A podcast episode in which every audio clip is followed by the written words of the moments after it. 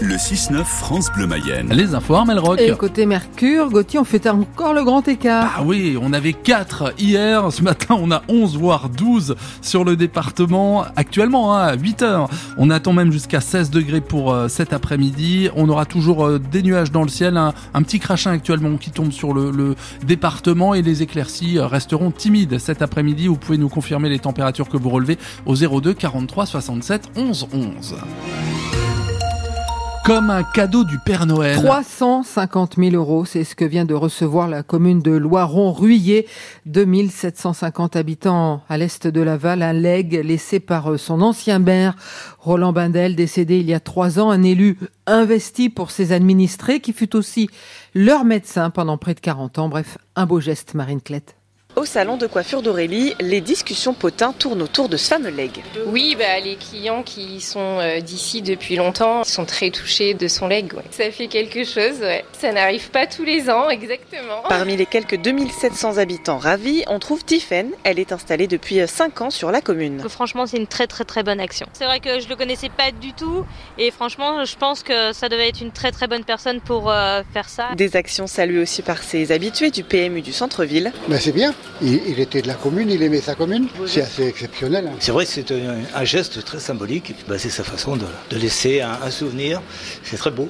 Je le félicite et je le remercie. Alors le maire actuel Bernard Bourget se doutait bien de quelque chose. Il avait été très vague. Il m'avait dit je laisserai quelque chose à la commune. Mais tout de même, c'est une sacrée nouvelle. Surprise, surprise, puisque finalement c'est environ 350 000 euros. Soit 10% du budget de la commune. On a des, des, aménagements qui sont prévus sur un nouvel espace associatif, euh, nouvelle espace jeunesse, puis peut-être également divers espaces euh, de déambulation. Autre projet, renommer l'espace autour de la mairie du nom de l'ancien élu et médecin Roland Bindel. Marine Clette pour France Bleu Mayenne. Il est 8h02 et Édouard Philippe en Mayenne aujourd'hui et demain. L'ancien Premier ministre fondateur du parti Horizon et potentiel candidat à la présidentielle est venu passer trois jours dans les Pays de la Loire, une série de rencontres commencée dans la Sarthe. Hein. Chez nous, programme chargé de Château-Gontier-sur-Mayenne à Goron, en passant par Méral, par l'Huisserie et Saint-Berthevin, le maire du Havre qui sera également sur France Bleu Mayenne demain matin pour une longue interview. Ce sera à 8h moins le quart. Une grève à la SNCF au croisement des vacances d'hiver. Les prévisions détaillées de trafic doivent être communiquées ce matin, mais ce mouvement des contrôleurs ce week-end en plein milieu des vacances scolaires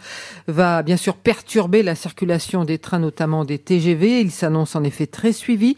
Environ 7 contrôleurs sur 10 devraient cesser le travail entre vendredi et dimanche, mouvement appuyé par Sudrail et la CGT cheminot. Sur la route, 19 morts l'an passé en Mayenne contre 18 un an avant. La préfecture a dressé le bilan de la sécurité routière, bilan qu'elle estime satisfaisant mais encore trop élevé. Chez les 18-34 ans, le taux de mortalité sur la route est de 37%, ce qui est beaucoup. Gendarmes et policiers observent que de plus en plus de jeunes conduisent en ayant bu ou en ayant consommé de la drogue. Christophe Guérin, directeur départemental adjoint de la police nationale.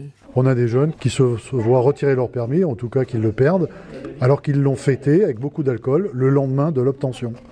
Donc là, euh, je, ne sais pas ce qu'il faut faire. Euh, sincèrement, euh, à part le répéter en, en auto-école, et je pense que c'est fait. Quand on a un permis probatoire, c'est 6 points. Une contravention à l'alcool ou un délit à l'alcool, c'est 6 points. Je vous laisse faire le calcul. Alors, il n'y a pas d'explication, on va dire, officielle.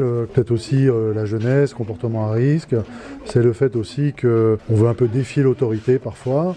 On veut aussi faire le malin devant des jeunes filles, par exemple, pour montrer qu'on est plus fort que tout le monde.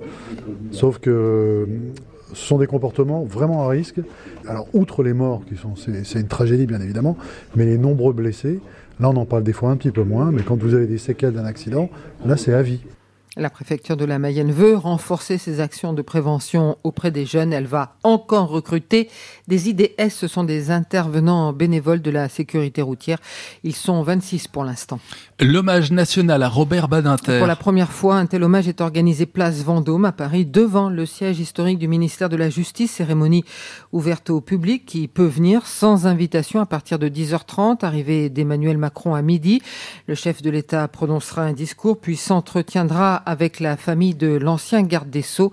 L'occasion, Paul Barcelone, de leur annoncer qu'il est favorable à son entrée au Panthéon. Emmanuel Macron veut saluer le parcours d'un grand homme, confirme l'Élysée, mais une entrée au Panthéon prend des années. Le président la propose, la famille et elle seule décident sur la base de trois scénarios une plaque, un cercueil sans le corps et une inhumation. Pas de calendrier et pas d'obligation. D'ailleurs, de son vivant, Robert Badinter a toujours refusé les décorations, même la Légion d'honneur. Ce rituel républicain de l'entrée au Panthéon cache aussi un message plus politique. Emmanuel Macron fait là discrètement savoir qu'il est favorable à une panthéonisation du père de l'abolition de la peine de mort, proche de François Mitterrand, figure de la gauche, à l'heure où son gouvernement est sans cesse accusé de prendre un virage à droite. Le chef de l'État a déjà fait entrer au Panthéon Simone Veil, l'écrivain Maurice Genevoix, la star du musical et résistante Joséphine Baker. Avant Missak Manouchian, résistant, poète, ouvrier, communiste, dans une semaine jour pour jour, le 21 février. La famille de Robert Badinter a fait savoir qu'elle ne souhaitait pas ce matin la présence du Rassemblement national ni de la France insoumise, une demande que le RN compte respecter, contrairement à LFI qui enverra deux de ses représentants à Laval. Les élèves de l'école Robert Badinter ont envoyé des dessins, des photos et des mots de soutien à la femme de l'ancien ministre, Elisabeth Badinter.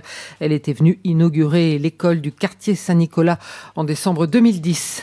Emmanuel Macron reçoit à son tour les syndicats agricoles. Une première depuis la crise, une tradition avant le salon de l'agriculture, tient à rappeler l'Elysée. Rendez-vous cet après-midi pour la coordination rurale et la confédération paysanne. La FNSEA et les JA retrouveront Emmanuel Macron mardi prochain.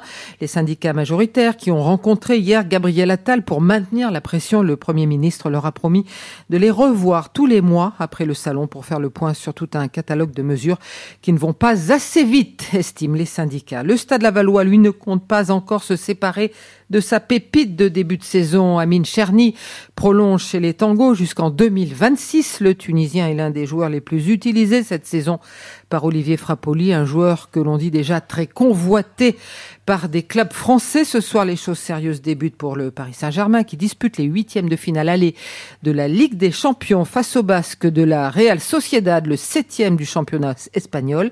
Alors, sans vouloir lui porter la poisse, un Gauthier, précisons qu'en sept ans, l'aventure européenne du PSG s'est arrêtée cinq fois au stade des huitièmes de finale.